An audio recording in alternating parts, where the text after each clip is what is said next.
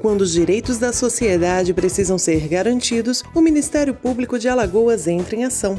Olá, eu sou a Flávia Lima e essa é mais uma edição da série de programas especiais contra a corrupção, fruto de uma parceria do projeto Direitos Humanos em Pauta e das Secretarias Municipal e Estadual de Educação. E como estamos no mês das crianças, nada melhor do que ouvi-las aqui, não é mesmo? Então, no programa de hoje, elas vão contar pra gente os seus pontos de vista sobre a corrupção e qual o papel da criança para combatê-la. Então, aumente o volume e preste bastante atenção, porque você vai aprender muito com elas.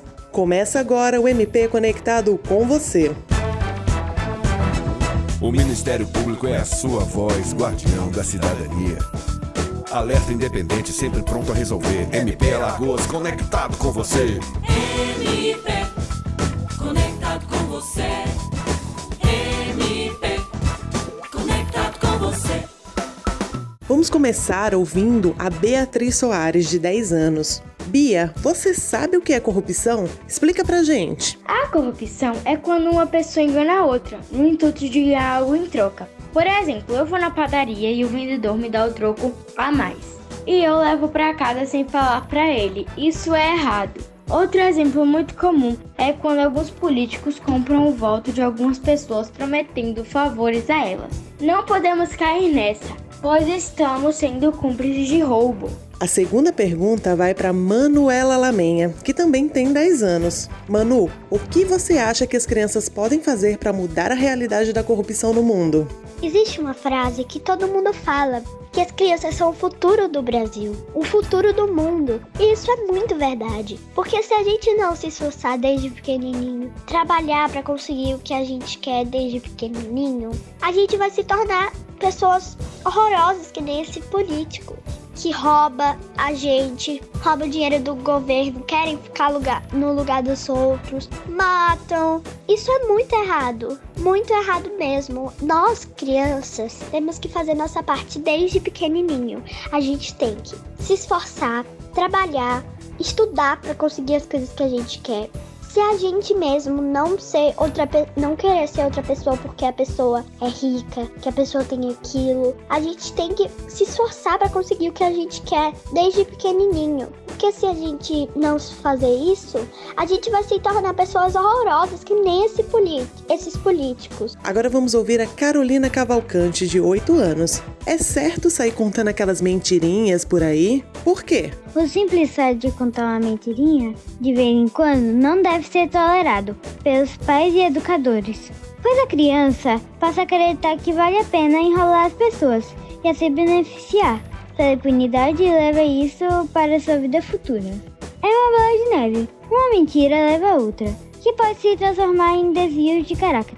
Basta uma mentira para colocar em dúvida todas as verdades. Agora a gente vai ouvir um rapazinho. O nome dele é Silon Neto e tem apenas 6 anos de idade. Mas olha que ele tem muito a acrescentar. Silon, pode furar fila, colar na prova e dar o trabalho de escola para outra pessoa fazer? De jeito nenhum. Isso é muito errado.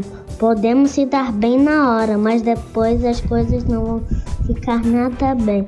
Quando se fura uma fila, estamos prejudicando alguém. Quando colamos na prova ou pedimos a outra pessoa fazer nossas atividades, estamos enganando não só a professora, mas a nós mesmos, pois não aprenderemos e vamos nos dar muito mal no futuro.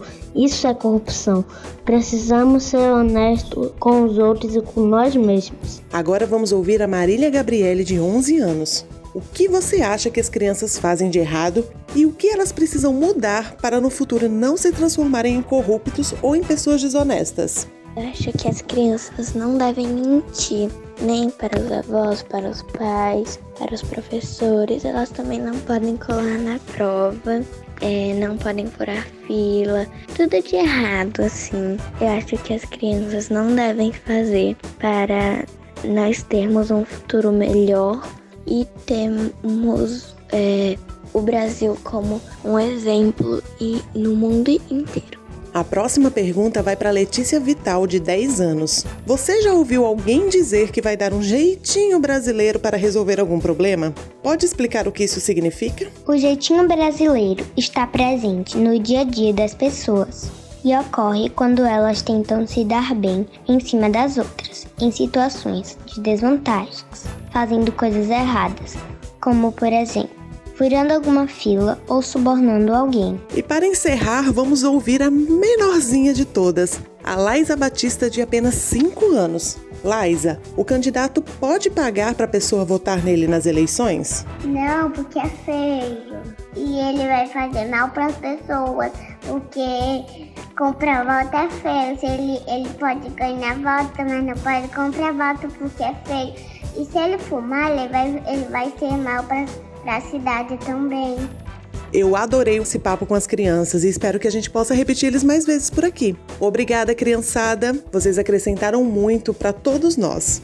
Então, nós chegamos ao fim de mais um programa. Agradecemos a audiência e não esqueça, a sua dúvida ou questionamento ao Ministério Público também pode ser respondido aqui. É só você enviar o e-mail para mpconectado@mpal.mp.br. Siga o Ministério Público nas redes sociais e fique por dentro de todo o trabalho desenvolvido pela instituição.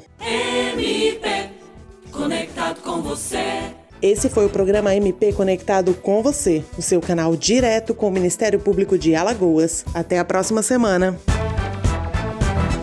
O Ministério Público é a sua voz, guardião da cidadania.